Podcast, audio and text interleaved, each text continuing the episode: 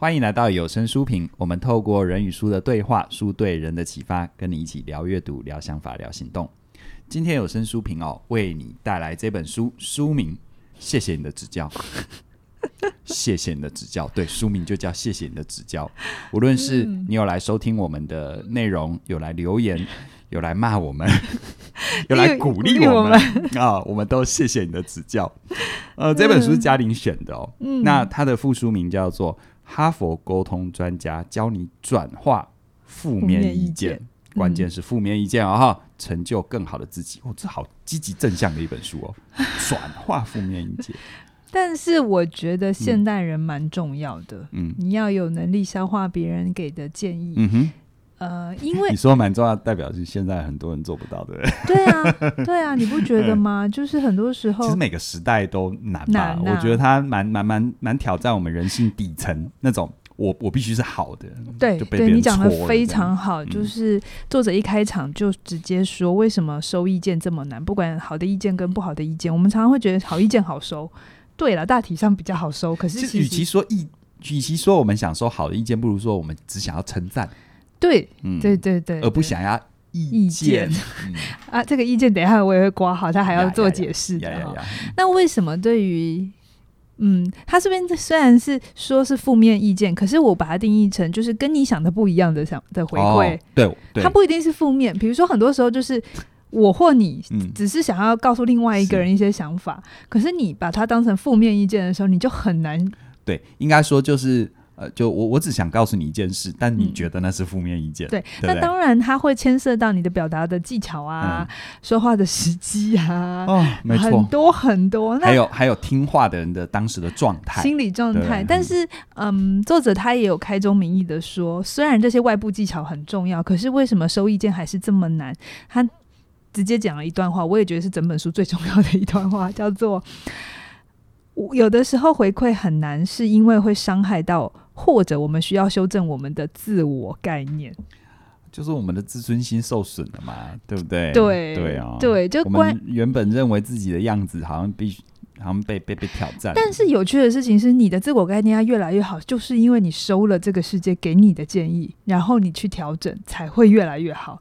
你如果一直存在你自己的状态，没有收任何人的建议，你刚刚开场前讲的，我们就处在一种全能自恋的状态啊，那你就跟自己玩就好啦。对啊，不可能，你无法嵌入跟他人的关系和这个社会的系统。是，所以。收意见、听意见、给意见、消化意见都是很重要的。嗯、那以往我们都会把它放在沟通的一个大大概念里头讲。好、嗯，但我一直觉得这两个作者叫做道格拉斯·史东跟席拉西恩啊，他们之前有一本书也是我们蛮喜欢的，叫做《再也没有难谈的事》，他在讲那个高难度对话的技巧。对，对嗯，那他这一次 focus 在收回馈，哈，因为他们说他们那么多年在教大家怎么谈难谈的事啊，结果大家给他们的回馈，不管是人资啊、主管还是员工啊，都说其实最难谈的事情就是给建议。对，对。对，然后他们就觉得啊，这件事要好好的来研究一下。所以我觉得他们其实是一个很好的作者，是他们会把一些比较大的概念，再把它浓缩成一个相对比较明确的、有边界的范围里讨论。是，所以这本书有点承袭着他上一本书啊，至少是我读他的上一本书的概念，就是他企图想要把回馈这件事情很明确的标定，然后呃分类。然后，然后再告诉你，如果是这种的状况底下，你要怎么去帮自己准备好去收哦。这本书整本书都是你要怎么收意见哦，不是你要怎么给意见哦。所以阅读的角度不要弄错了哈，嗯嗯，是你要怎么收意见。收意见。所以这句话，谢谢你的指教，是一个接收者的语言，是啊，并不是我要给你个指教，嗯，不是这样哦哈。如果你带着是说。哦，到底怎样他会听我的？要怎么样给建议？嗯，不对。其实你刚才讲的过程，我脑子里面就转过，应该会有很多人是带这个期待。嗯、我的孩子都不听我的话，我要怎么让他听我的话？对，但是你听这一集就可以比较知道。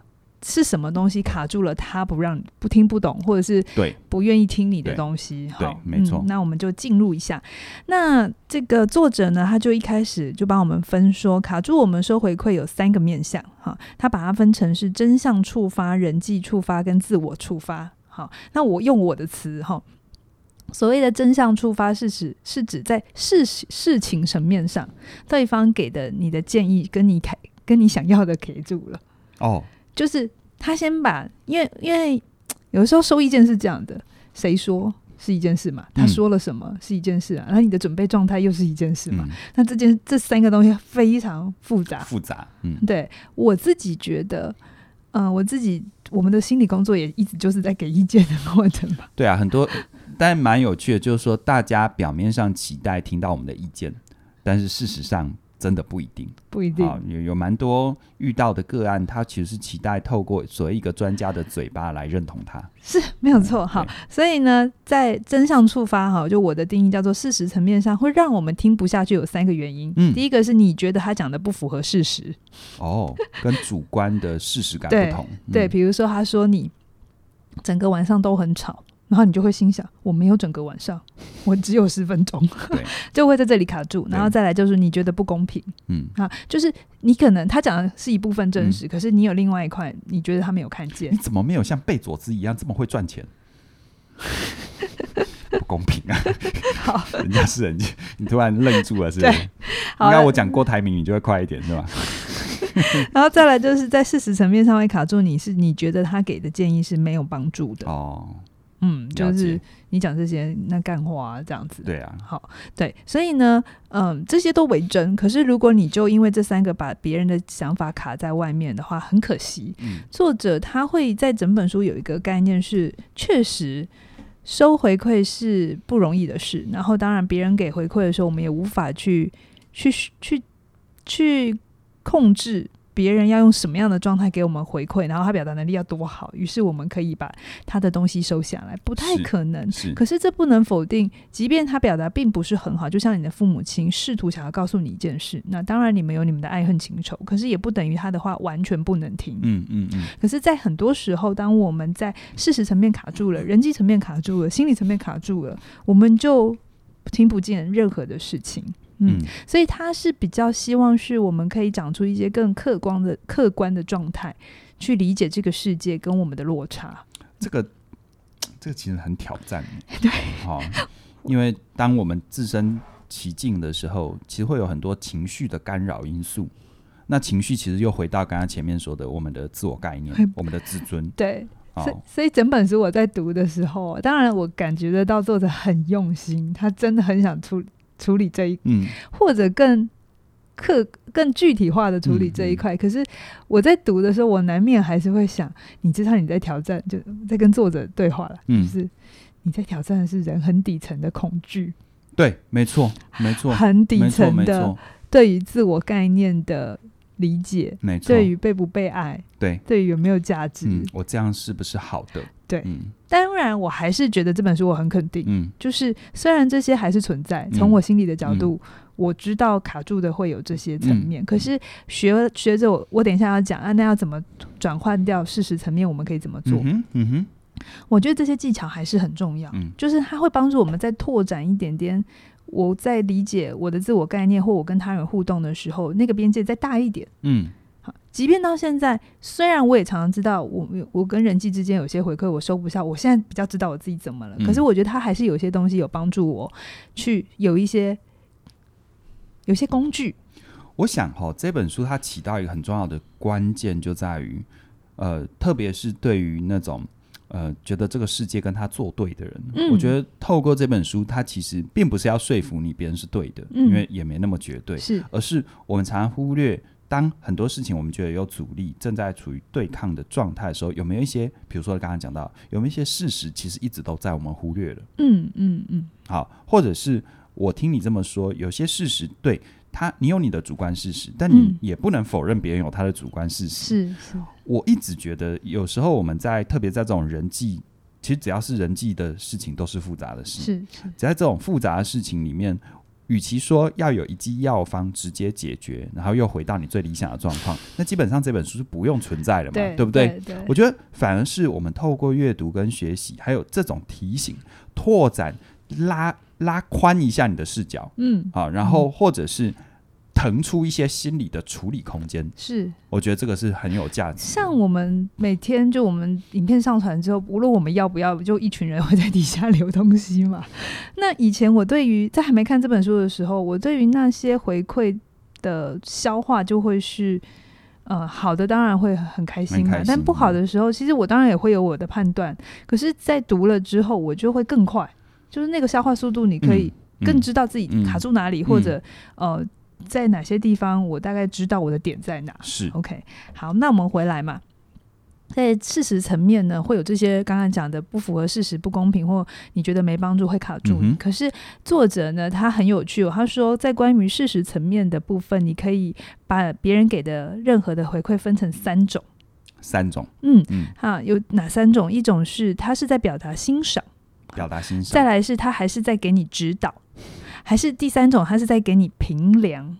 很多时候在事实层面，我们收不下来。比如说，你今天告诉我早点睡，嗯，或你今天告诉我讲话要怎么讲，嗯嗯，会收不下，这是事实层面。哈，如我们先排除你是不是适合的人，哈，就你要给我事实层面。可是为什么我们收不下？很多时候是我们的期待不同。比如说，我希望你表达对我的欣赏，可是你直接表达指导。可是你希望你希望听我说，哇，你好努力，你好认真。对对对，但也有可能反过来，比如说一个。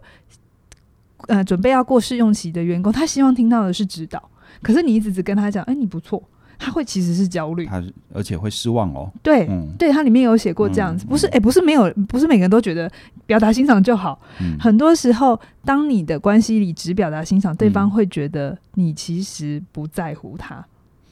甚至我觉得有时候是一种敷衍呢、欸。对，你只会说我好棒棒，而我到底棒哪里？对，到底怎样嘛？好对不对？所以有的时候你是该给指导，有的时候你是要该给欣赏，嗯、那有时候要给评量。什么叫评量？就是嗯，整体性、概括性的。嗯、OK，这一次我们招我们聘进来的十个人里头，嗯。嗯你你就是表现的比百分之八十的人好，它就是一个 general 的回馈，嗯、那比较不是具体的，就是说好，如果你要能就是呃呃挑战这个职位，你现在还需要第一点你要你要注意什么，第二点要注意什么，嗯、那个叫指导。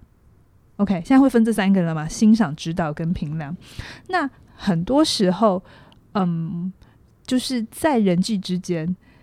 有的时候是这种落差，嗯、我明明要你知道，可是你给我评量，或是我你给我指指导，你一直在给我指导，可是我希望我确认我这个评量，我在这整间公司现在的状态在哪里，嗯嗯、所以它就会造成落差。我可不可以用这样的一个解释，就是说，嗯、欣赏就是你很好，嗯，指导就是你可以怎么做，嗯，评量就是你在哪个位置，没错，对不对？对，嗯、那有的时候，呃，回馈呢，就是如果你发现对方跟你想的不一样，那你可以。去做一下他刚才给你的东西的一个定位，嗯，比如说，哎，谢谢你告诉我我现在的状态，可是你可不可以再多说一点？嗯，我可以再具体做些什么？嗯哼，好，然后让你更想要的回馈可以出来，是是，好，就是它也还是牵涉到我们的沟通技巧。可是当你能够转换明白，也更有意思是，哎，我想要听的是欣赏，哎，然后你刚才在给我评量，虽然好像你讲的没错，我们有时候会这样嘛，他讲的没错，可是我就觉得。哪里卡这样子。嘿嘿，或者是觉得不满足？对，啊、那这时候你负起的责任就是，那那你可不可以给我一些嗯，嗯欣赏，或者是嗯，嗯，你告诉我现在我哪里做的还不错之类的东西？哦嗯你可不可以给我一些欣赏？这不是我们的日常语言。我刚刚对 有点卡住。好，所以这在事实层面。难怪他前一本要写写再也没有难谈的事，因为超难谈的。哇你嘞，很难吧？对啊，哎，有时候只光给欣赏就很难呢。你以为欣赏只要说好棒棒就可以了？那差多了。所以他说，正常来讲，一个。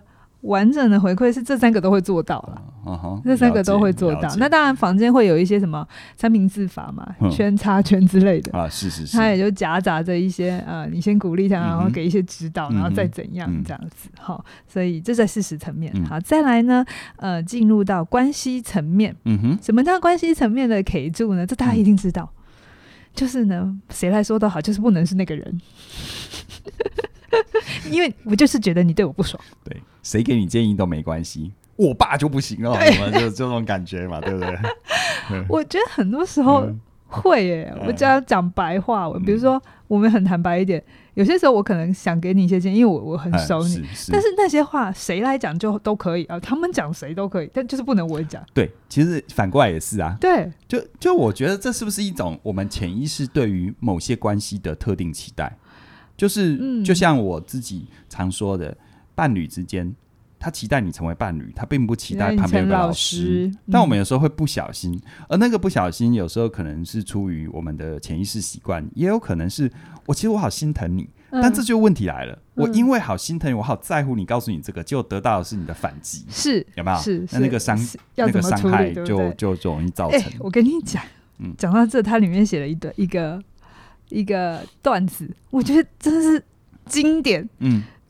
所有的亲密关系应该都是这样吵起来的。然后我很想要讲这一段啊，等一下让我翻一下一百四十四页。好，他说什么叫做在关系层次上会卡住？就是你要区分哪些是个人，哪些事情。来讲一个 HBO 的情境喜剧，叫做《路易不容易》。哈，那我不知道这个戏啊，可能在他们那边很红。是他在某一集的剧情是这样的，然后我看了之后大笑。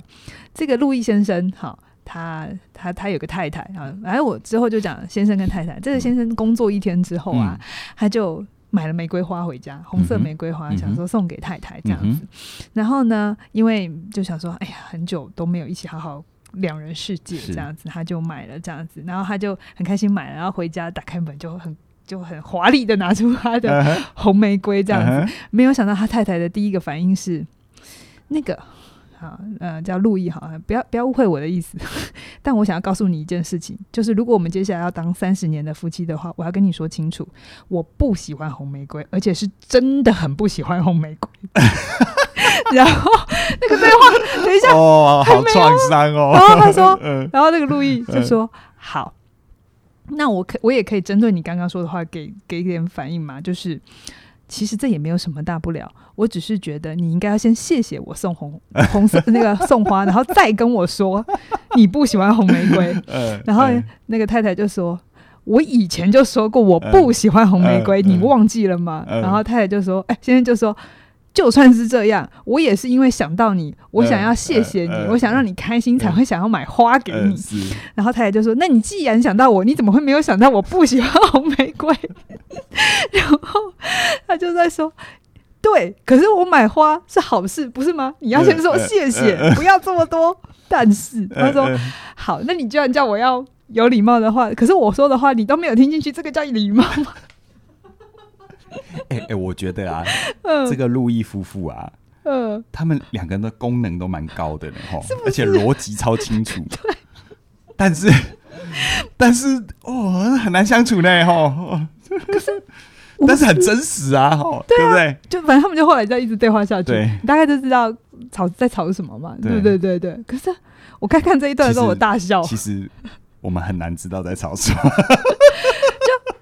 我觉得我后来想想，我跟很多人都会有这样吵过的架，嗯、对不对？就是我有一个心意，希望你懂，嗯嗯、然后对方也懂，可是他有他的在乎，嗯、对。然后两个人都把自己的在乎摆在台面上谈，那他也不是谁对谁错，可是就是很需要对方先先接到。那这时候沟通专家就会说：“嗯、好，来，我们先。” 说谢谢，嗯、或是我们先把善意收下来，呃、先表达善意，呃、然后再表达自己的意见嘛，呃、对不对？呃、我们都有被教过这个方法。对，可是我觉得这本书它有趣的点就是这些技巧，当然你都可以，是可是他在把这更往前，就是这到底发生什么事？嗯嗯，然后他就说，这就是在关系层面我们会走岔路。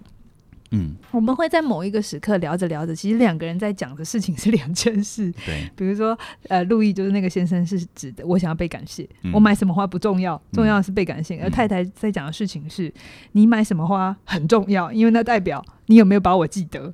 但其实他们两个在讲两件事情，嗯、可是没有人意识这是两个独立的事情要。独立分开来讨论，嗯、但是我们会可以在一起讲，我们会最后把它混成是只你不爱我了，嗯、或者是你根本不在乎。嗯，好，先生也会有同样的感觉啊。对啊，先生也是这样啊。嗯、对，对对，就就我的心意，你这样糟蹋。对对对，就就最后我们就会知道，那就都放弃啊，或者是就算了、嗯、这样子。好，所以有没有很真实？那个对话真的超好笑。那你刚刚说到，其实除了事实层面跟关系层面的状态，那特别在关系的状态，嗯，其实刚刚听起来，我突然有一种很很纠结的情绪。那要怎么解？对，那该怎么办呢？因为，啊，我我我必须说，其实路易夫妇他们的功能很强呢。对，但正因为功能强，那个伤害就是，你知道，就是。就是如果他们两个只会拿刀子伤害，可是变成是两个人两个拿机关枪，你知道吗？两个都火力很强大。有的时候我们两个也是这样啊。对啊，因为两个语言能力都超好。对。然后自觉能力也很好。对。所以就没有要让。对。然后两个人也都很坚持在彼此的线上面。对对对，好。那这时候他就我们的嗯道格拉斯就说你要退三步。哦。关于关系层面的 K 柱，哦、我们要学着退三步。哪三步？就是你要退近距离、中距离跟远距离。嗯，好，因为是关系，所以呢，它要有一种距离感放进来。嗯、好，那什么叫做近距离？就是呃，这里都是关系层面的哈。嗯、近距离就是你们两个都要先退出自己的视角，嗯、因为有的时候并不是谁对谁错，而只是因为你们在这个交集点上 K 住了。讲、嗯、白话文就是。你平常是一个很快的人，你平常是一个很慢的人都没有关系。你在你的世界里就快嘛，然后你舒服；嗯、你在你世界里慢嘛，也没有舒服。嗯、可是你们今天会有会有 K 住，是你们刚好在这个交集点上，嗯、你们要一起生活了。嗯、好，比如说它里面讲一个例子也很好笑，它就是如果你今天跟一个外国人，好，你会讲英文，呃，你会讲中文跟英文，但他不会讲英文，他只会讲日文。嗯，但是你们两个要交往，嗯，这个时候。你不会日文，他不会英文，就会是个问题。可是我更好奇的是，他们为什么想要讲？对不起，对不起，对不起，我知道，对不起，我不能在交友网上看一看，觉得顺眼吗？也也可以，也可以。对不起，我岔题了。好吧，或者是肉体先语，因为那个肢体语言先通了嘛，但是口语语言要跟上嘛。对。可以不要这么追究吗？对不起，我知道这真的是我自己。好了，总之，如果他们要维持这段关系，嗯、就是我不会英文，你不会日文，就变成了是个问题。嗯，那谁要学？嗯，是我学日文吗？还是你学英文？嗯，这就会变成一个 K 柱，是对不对？是。所以就是，嗯，他就说，如果在关系层次的时候，你们两个都要有意那个意思，是你要退一步，退出自己的视角。嗯、呃，有一有一点像是不要。不是你的对的才是对的，对方的对也是，就是真面真理的另一面也是真理，也是另外一个真理。嗯、对，对我来讲 work 得了，对你来讲，它也许不是，可是对你来讲可以 work 的，它也存在。嗯、就我们两个都要先能够退出，嗯、好，这、就是在近距离层面，嗯、不然不会有交集。嗯、好，然后再来呢，你可以再再退第二步，叫做中距离。嗯哼嗯，就是你可以去意识你们今天的 K 住的地方，其实是你们角色的不同。角色。嗯，怎么说角色？这在我们工，我们在我们的关系也是嘛。就比如说我们一起工作，嗯，那有的时候你提出一个意见，嗯、那我当我身为一个财务的角色，嗯、假设你是业务，我是财务，嗯、那我们有时候在这个意见上面的互斥，或是无法，嗯、就是无法接受对方，嗯、是因为你在业务的层的角色上讲，而我在财务的层面上这个角色上讲。不是我要反对你，是我的这个角色让我要说这句话。嗯，这个角色意识很重要。呀呀，嗯，要能去理解。比如说，在特别这这一整段，他都在讲公司的例子，就是很多时候我们跟他人的互动上，为什么部门之间那么困难合作？跨部门是因为每个人都本位啊，嗯，所以他就会变成。其实大家是在吵关系层面的事，大家、嗯、大家不意识，大家就只觉得你那个烂，那个点子很烂。嗯，这个我很有感。嗯，的确哦，我们在职场上一定要角色意识。嗯，这个也是我在全方位职涯思维里面常常强调的。而且角色意识，你必须，你你不只是要对自己的角色有角色意识，你还要对他人的角色有角色意识。嗯嗯，否则很容易就会变得就是说，其实对方只是按照他的角色去说他该说的话，但你会觉得他在针对你。对对对对对对。但其实真的不是这样子。对。对，真的不是这样子，这样，所以你要有角色意识哈。然后第三个远距离呢，我觉得有点抽象，大家可以去看书。但是他在讲环境的重要性，嗯，就是那这个回馈摆在这个系统当中，嗯、还有没有什么是我们忽略掉的讯息？嗯，嗯我们需要放在一个更大的维度，有点像我们最近在读的上游思维、上游思维的这个概念，就是。这一个问题是在在这个部门发生，可是这个部门之所以会 K 住，是不是因为更大群体的状态没有被意识到，嗯，嗯嗯所以要都要各退一步，嗯嗯嗯，嗯，是不是一种呃环环境意识啊？就是对，就就就是更大的关系意识，嗯啊、呃，比如说我讲一个比较，我们录录音的这个呃，我们录影的这个时候。呃，俄乌战争正在打嘛，嗯嗯、就是说，你在这个时机底下，假设你的公司在在呃主要的业务是来自于欧洲，嗯、哦，那这个时候你跟你的老板提一个接下来的积极进取的，我觉得，嗯，可能你的方案很好，嗯、可是事实上你的老板在现在可能每天都紧盯着那边的局势变化，是是是，哦，就您可能忽略了，是。啊、哦，这是不是这样的感感觉？可可就是它的背景值啊。对，嗯、其实我在读这本书的时候，我也意识到一件事情，比如说你刚才讲的、嗯、这种沟通，我到底现在是在关系层面里头处理，嗯、还是事实层面，还是等一下我要讲的自我概念的层面，嗯、它不好分辨。嗯嗯，对。但是，嗯、呃，所以这就是我在读的时候，在跨到是现实的时候，我还是会有一点点小小的落差。嗯、可是，我还是 prefer 这本书的原因是，是它是用来我们自我消化跟沉淀的。嗯，就是关于。这个世界给我们的 feedback 跟我们想的不一样的时候，我觉得它比较像是我们自己拿出来看一看、反思。嗯，有些书是给给我们当工具，但有些书是让我们练身体啊。对，对不对？这是练身体。对，因为其实你说好，这个就你刚才讲的这样，那我就依着这个分类，然后再去怎样做调整。我觉得这本书比较不是这样。而且这还有一个前提是，对方要脑袋清楚。对对对。所以我可以控制我自己，我控制不了对方啊。所以他这本书一直没有要去 focus 讲你要怎么给建议。是。因为我们很容易，如果我们没有守好关于我们自己消化别人意见的这个位置，在你这一块自己把功课先做好，我们会很快的就觉得，那他为什么不怎样？嗯，那为什么要那样讲？或者是我刚刚我刚刚意思是说，或者是当他们两个因为意见造成了一个可能僵局的时候，他们已经是意给意见跟收意见可能引发，可是谈到后面的时候，嗯嗯，嗯有没有？就像是刚刚那个路易夫妇，是不是？对啊，已经谈到后面的时候，他就算有一个，你看哦，假设他们其中有一个人能够区分说，我在讲的，我需要的是感谢，但我有听懂，你需要的是我要记得你。嗯，我猜，就算其中有一个人这么清醒讲这件事，也不一定代表对方就能够下来去下来。嗯嗯，对不对？嗯，对啊。所以，我我觉得这本书。挑战很大，嗯，可是我还是觉得读它是有意义的，嗯、但不不用企图自己就能很快的消化所有人，嗯、或这世界跟你想的不一样。嗯、我觉得它有很大一块就会到我们等一下要讲叫做心理层面，叫自我触发。嗯，就是为什么有些人收别人的意见，不管是好意见坏意见，他都很快。有没有有些人就是很快是什么意思？就是消化的很快，别、哦、人不敢说他好 还是不好，嗯，他就是笑笑，或者是就觉得。嗯没有太影响他，嗯、但他也不是就是固步自封哦，嗯、就只是哦知道了，然后他就可以继续 work。但你应该有看过满场啊，我们学生满场，就是对于他人的任何回馈，他会纠结。称赞他就说他我真的吗？他有没有别的意思哦？有没有？他、如果是批评他说，你、怎么可以批评我？不是，或者是或者是啊，我真的好差。嗯，就就这样纠结。那他就有说。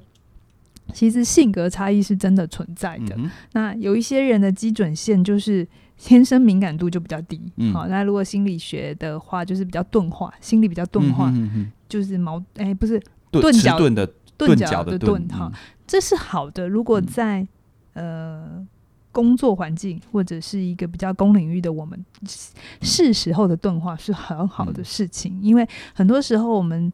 嗯，喜欢心理学或是喜欢内在的，都会都会喜欢哦，很敏感，然后什么东西都，但其实你要看状况。我觉得这是误会一场，就是该敏感的时候要敏感，嗯、对于自身的感觉，可是该对外界的一些事情有适时的钝化，其实也是重要的。对，人其实需要的是弹性，嗯，而不是一个。就是你看哦，你说越敏感越好，其实它又掉入到另外一个，就是我们常说的功能主义的，嗯，实用主义的逻辑谬误里面，嗯嗯嗯，对不对？那那有一个数值是什么呀？那个敏锐指数九十五才叫好，那 那就变另外一种功能性了嘛。对，所以你可以看一下，你是属于敏感型的呢，还是你个性先天生就是悲观型的、乐观型的？他说这在。嗯、呃，这个学者他有说，然后再来就是摆幅。什么叫摆幅？就是情绪来了之后的那个起伏程度，钟摆的幅度。对，对对，比如说我们两个来讲哈，嗯、我的摆幅会比较大，嗯，啊，你的摆幅相对小，嗯，还是你在内心澎湃？我不知道，也也有可能，但至少外表我看起来，我我我，你消化这些外在反应的速度。哦还有摆幅，啊、还有等一下要讲的复原力。啊啊啊、我的感觉，像你的你会比我好一点。嗯，我我比较淡然啦。对对对对对对。那那复原力就白话文嘛，嗯、大家懂了。就是有些人就是可以更快从创伤里出来，嗯、有些人就会停比较久一点。嗯，嗯好，那一样的，那这个心理层面要怎么处理嘛？哈，就是我觉得他这边有试着想要做一些心理学要做的事。哈，那我就讲给大家听。我也觉得有些东西蛮好的。就是关于你自己层面要怎么让他 strong 到可以接得了别人的回馈呢？他就说，嗯，请你在接别人的回馈之前，先帮自己做好心理准备。嗯哼，就是去设想可能的好回馈跟不好的回馈是什么。就是 我你会不会觉得他有点强人所难？但我在读的时候，我想，哇，如果我的个案可以做这些，他的心理状态蛮不错的。嗯，其实。你知道回馈常常是在你根本无法准备的时候发生的，所以怎么办？对，不对？嗯、对好，然后他就说：“那如果做不了心理准备，那你要有一个能力，叫做回顾自己接受回馈的足迹。”呃，讲说叫白话文 就是 回想一下，你平常对于别人的回馈，你最常有的反应是什么？比如说我们刚才讲的，有些人他会他其实知道，比如说我我发现我们的学生都知道，他对别人的评价是很敏感的，所以意味着。任何人给他任何回馈，其实他都会非常放在心上，嗯、这就是他的足迹。嗯，简单来说，就回顾过去自己的惯性反应。嗯，对不对？对。那有些人就是别人讲什么，他都我得听啊，那这个就是足迹。这也是他的惯性反应。对。啊、那有一些人是我我会看是谁说的。哦，嗯。好，所以于是就是谁说的对你是很重要的。要的嗯、啊。那有些人就是我会看事情是什么。嗯。哦，就是你的足迹是。呃，就是成为你，就是你的这个部分，你要去理解，你通常怎么消化别人给你的讯息。其实它是一种呃信念的框架嘛，对不对？它其实就是要你提高你对自己的觉察能力。好，那再来就是知道了之后，你要能拆解，拆解。不管你收到情绪、收到回馈之后，你的情绪是什么？你的情绪是你的情绪，嗯。然后你对这件事情的诠释是什么？嗯，要能够。分权有点像 A B C 法则了，嗯哼嗯哼，就是你的情绪是来自于你的诠释，对对，然后最后就是你要能知道是那哪些是你的情绪，哪些是回馈本身，嗯，就你知道吗？这哦，这非常高阶的觉察能力，对，这非常高阶。所以我在读的时候，而且想，哦，那个很难呢，那个那个那个个体，其实就算一个人具备这么高阶的觉察能力，他他也要在他那个状态身心能支持啊，对啊，有时候。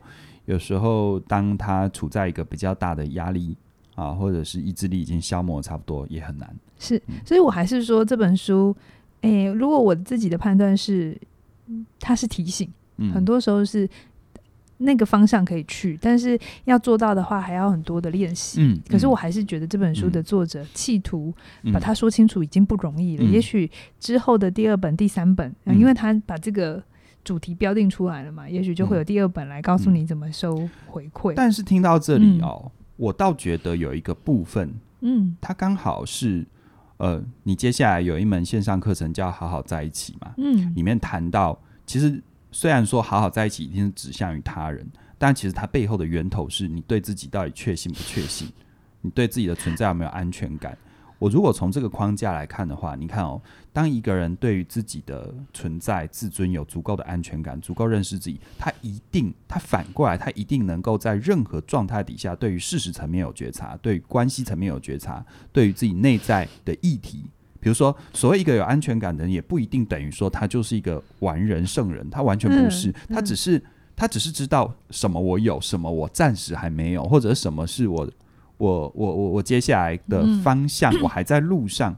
嗯，那你说，当一个人能慢慢的有这样的一个内在的坚持，其实或许他对于别人的批评指教就能够更是淡然了。这是我在读这本书的时候心里的 OS，是请搭配好好在一起。其实这是最后才要说的啊，但是先跟大家预告一下，好好在一起这门线上课程，我们预计四月的中后旬就会推出，大家拭目以待。好，很重要，因为我我真心觉得，我常常说，有教学到现在，我越来越坦然的说，其实人真的很复杂。是啊，以前不敢这么说，就怕大家好像就这样子不来报名上课，或者是觉得我没办法帮他。可后来发现，其实你只有接受和承认人的复杂，其实复杂是双向的。他人当然复杂，但同时你也接受了自己是很复杂的时候，你才会从中看见很多的可能性。哎、欸，你不要帮我爆雷，这是我等一下要讲的。好啦，所以凯宇刚才讲的很好，哎、欸，我真的没有意图在中间就工伤哦，但是。嗯为什么我说我在读的时候一直觉得是要搭配好好在一起的原因是，记得我开场前五分前两三分钟我就讲，为什么给回馈给收建议很难，是因为它会影响或伤害或需要修正我们自我概念。对，所以我自己在看的时候，我会觉得，当你自我概念越好，嗯，这些都比较不容易卡住你。是没错，所以没错，我也确实觉得需要内在有一定的稳定度之后。嗯嗯他人这个世界给的任何 feedback 就都是你可以消化的了。嗯嗯嗯，嗯，没错。所以，但是也不可能等到你都好了，然后才来收这个世界的回馈嘛。所以他会两方都会同时。他是一个吊诡。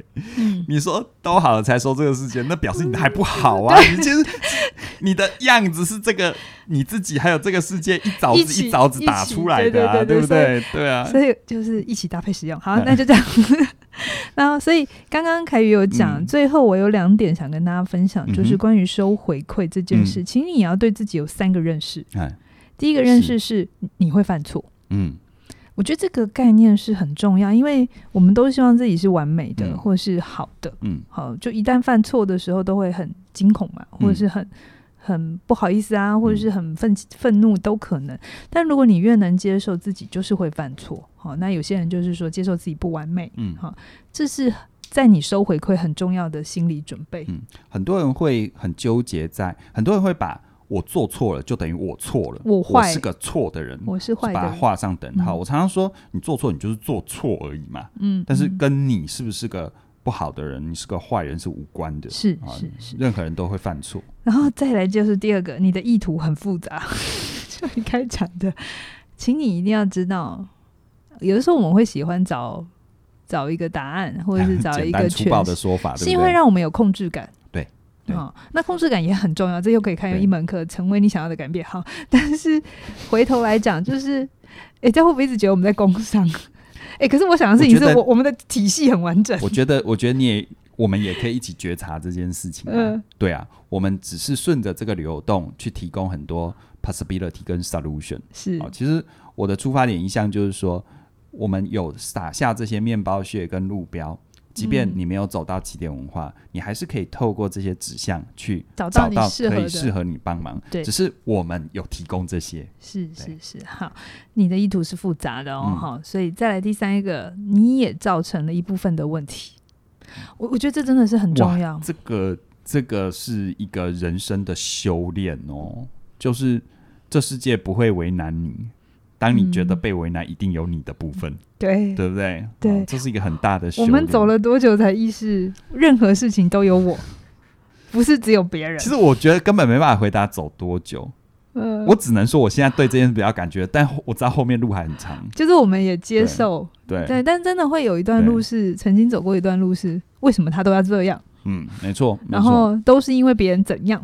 其实这个也在我们心理学也是一个个体化发展的必经啦，是，因为因为因为你你必须先先分离，对你先把你有你有客体，你才会知道哦，才把坏的投在他身上，对对对，因为你攻击客体，于是你在这过程中又慢慢的从客体，然后慢慢的融回一个更大的整体。或更大的自我。哇，你现在好会讲这些语语言，然后，哎，我学习，我虽然学社会心理，我还是要老老实实的读人格心理的，像什么精神分析、弗洛伊德那些东西，我还是要老老实实的读啊。你没有说是因为小学堂讲得很好？哎，对，我应该讲的。谢谢你的指教，请定期收听心理小学堂。心理小学堂上课喽！要上课哦，哈。好了哦，所以。嗯你如果对自己有这三种准备，其实就为什么我说会好好在一起，也就在讲这些。好，我的课好好在一起，也在讲这些事情。好、嗯，那最后最后，我想要来跟大家讲，也许有些人就会觉得很重要一件事情，就是啊，难道我一直学怎么受别人指教，我一辈子都得要听别人的指教吗？哎，这个问题好重要。就是我嗯，永远都要一直前进吗？我不能就只想停在这就好吗？对啊。对，那这当然是可以的，可以的。那作者也有说，嗯、躺平虽然可耻，但很舒服，是这个意思啊。你如果想躺很久，你觉得有帮助就躺；但如果你觉得不行，嗯、那就请你站起来。是。好，那他这里有讲到一个三个界限，就是如果你评估自己差不多了，那现在就是你也满意，但你也没有想要再收，你可以先表达这三件事。哈、嗯，一个就是。告诉对方我会听，可是我不一定会接受你的建议。嗯，啊、呃，就是让对方知道说，嗯，你可以讲，但我没有要听。嗯、啊，那有一些聪明的人就会知道，好，就闭嘴。啊，这是一种。但有些人就是会杀进来，啊，你就看你们的关系。嗯、然后再来第二条界限是，我现在不想收到回馈。嗯，他的意思就是我现在的状态是不行的。嗯、好，那聪明一点、体贴一点的，就是，嗯，好，嗯。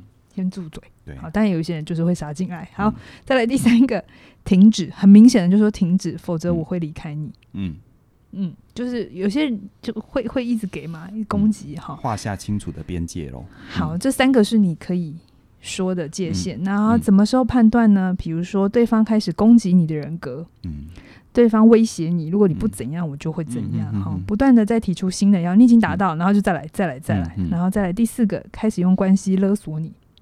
嗯，情算情绪勒索吗？嗯嗯，好，再来第五个就是每次都是叫你改，就两个人之间我说每次都是你。如果你意识到了这些，那你就可以去划界线，你就没有一定要一直收回馈。其实这个也蛮蛮符合那个危险人格的评鉴呢。对呀，对不对？对对对，所以嗯，我自己读完之后，我本来很期待他会写在网络上怎么处理消化回馈这件事，但他没有很琢磨。那我自己就回顾，那他教的这些方法怎么放回去之后，嗯、我有一个发现啦。嗯、但这是我个人的发现是，其实网络并不是一个好的给回馈的地方。对，因为他教的，我今天是讲很大略哦，它里面还有更多的细细、嗯、的技巧是，是因为它里面都会讲到非常多要澄清核对来回的过程，嗯嗯、但网络并不是一个适合做这件事情的地方，而且不安全。嗯、所谓的不安全是指。对方是怎样的人，你不知道是哈。然后你们的状态，别如果因为如果是公开出来的，嗯、那谁在看看到什么、嗯、会有什么反应也不知道。嗯，嗯所以它并不是一个鼓励说真实状态的没错地方，没错。那于是我对网络的回馈，我现在的态度就会是，我不企图在这边找 useful 的方法，嗯、比如说。我不企图透过大家的回馈，然后去找啊，那我应该要怎么调整做节目啊什么的？哎、嗯嗯欸，这些东西我还是回到实际的人身上，可以来回的。嗯、呃，去如果我真的有些疑惑，我需要别人的回馈的时候，嗯嗯、要从实际的人身上。嗯、但网络的事的这些回应是给我一个大略的方向跟感受，嗯、让我去提出更具体的问题，嗯、哼或者是更而不是而不是直接拿他们的回馈来用，嗯我每一次看到网络的回馈，不管好的坏的，我都会做一个。如果有空的话，没空我就算了。有空的话，我会做一个思想上面的练习，就是我不是先去，比如说啊，他他比比如说有些人说我们讲的很烂，例子很烂啊，笑太多，嗯，这种有没有？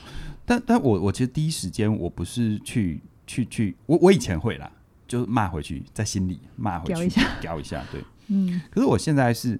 我现在如果时时间如果时间不够，我就忽略；但如果时间够的话，我会想，我会帮自己做一个思想练习，叫做是什么样的人，或这个人是出于什么要讲这个。嗯，嗯有些会想到一些脉络，但有时候会想不到也没关系。嗯、但我觉得这样的思想练习会帮助我，因为第一个，如果我很太很快的陷入一种防卫或攻击，其实某种程度来说，哈，它就是一种彼此的投射嘛。嗯，如果。他要这么骂我，其实说实在，他一定投射在我身上某些东西，但我也要把他骂回去，我要攻击他。他对他已经对我人身攻击，我还要人身攻击，说你这败类啊，嗯，就人身攻击嘛。嗯、我真的不认识他，我怎么知道他是败类？尽管尽管他写了我不舒服的话，嗯，对不对？那那其实是我的投射。所以事实上，如果能够静下心来去思考，比如说，当一个人他他他说我们笑太多，我就想，嗯，那这个人。会不会有一个可能是在他生命当中，他遇到了一个他他很重视的事情，可是他可能遇到了一些对待，就是比较轻慢的，比较轻慢的，所以他把他 fit 进来了。嗯，那当遇到这样的时候，我在我这时候就回头问我自己：那我那时候的出发点是轻慢吗？还是明明我们其实在说一个很重要的事情？但是这毕竟是一个放在 YouTube 上面的频道，很重要的事情就像是我们心理学教授当初跟我们教学一样。当年我们都要忍着睡意，那网络呢？大家就不就是让大家明摆着赶大家走嘛？是啊，所以我就想，嗯，那那个笑我们真的是有扭曲的。我当我发现，嗯，我其实没有，嗯，我只是这样的表现形式的时候，这时候我就会知道，如果再下一次的话，那或许我可以怎么调整？我还是会调整，嗯嗯嗯。但是那个调整就不是基于啊、呃，因为你叫我不要笑，我就不要笑，没那么肤浅。是是是。就像刚刚说的，人生很复杂。我觉得一个有安全感的自我是要这样子一凿子一凿子去雕出来的，而不是别人一斧子来，然后你就头伸在那里，好吧，砍吧，也也不是这样，是的，也不是人家一斧子来你就马上闪，也不是。对对对，嗯，对。所以其实安全感真的很重要。嗯啊，所以我才会推好好在一起。对啊，如果一个人不知道自己是谁，对自己没有安全感，跟谁在一起都是流浪。对不对？对，一个人不确定自己，我告诉你，做再多的内容，谁给你回馈？你信不信？就算所有人都说你好棒棒，就像我以前常常在课程里面说的哦，当你要依恋、依附这是好棒棒，你没有去看，你没有真的长出完整的自己，你信不信？原本大家拍手给你拍十下，你久了你会想，他为什么不拍十二下？然后或者是他今天怎么只能拍七下？会，我真的有学生说，老师，他昨天对我讲话的口气怪怪的。对啊，嗯，我心想，他不能有他今天的状态吗？对啊，对啊，他他他他他他搞不好就是烧香而已啊。对，对，所以我觉得那个稳定的自我概念是很重要的。嗯，所以其实就算。就算你心中你指向的不是一个特定的他人或关系，嗯，你总是要跟自己好好在一起。是，是它是一个你终极的功课。是，当我们有一天面对了可能生命的尽头、关系的尽头的时候，我们能不能像是读了一本值得回味的书一样盖上，然后呢，很满足？嗯，那我觉得其实它就是关系到我们在这个漫漫的人生，无论是跟他人还是跟自己的时候，你是谁？我觉得他是一个终极探问：你是谁？谁？我觉得你你是谁的？他的起起点，他的起始点，往往就是你能不能对自己，或者是你如何长出属于自己生命当中一个坚实的安全感。是的。好，所以大家好好期待，好好在一起。我们即将在四月的中下旬推出啊、呃，一旦推出啊，手刀加入啊、呃，因为我们第一波都有最最优惠的超早鸟优惠。那最后你有什么要补充的吗？嗯我觉得是你讲的很好，好、哦，谢谢你的指教。刚刚是属于欣赏，对不对？那那有没有指导的部分呢？没有，暂时没有。那，那有没有评量的部分呢？你一直以来主持的都很好，太好了。好，我突然害羞了，我不知道怎么结尾了哈。好，那今天呢，我就我们就跟大家聊到这边。那期待呢，大家在人生的过程当中，当你听到任何所谓的指教跟建议的时候，他都能够像我们刚刚说的。他一一凿子一凿子雕塑出一个你更喜欢的自己。是的，那今天就跟你们聊到这边了，谢谢你的收看。好久没有呼吁了哈，记得一定要订阅我们。好，无论在 YouTube 还是 Podcast，尤其 Podcast，我好希望我们那个有声书评这个 channel 也能够进入排行榜这样子。是是是，好，请订阅我们的有声书评的 Podcast，你只要搜寻有声书评啊，订阅给我们五颗星的评价。那今天就聊到这边喽。嗯哎、欸，这已经讲第三次了哈。对，对我们要赶快跟人家说再见。monitor 到这样子，好，直接再见吗？三二一，再见，拜拜。拜拜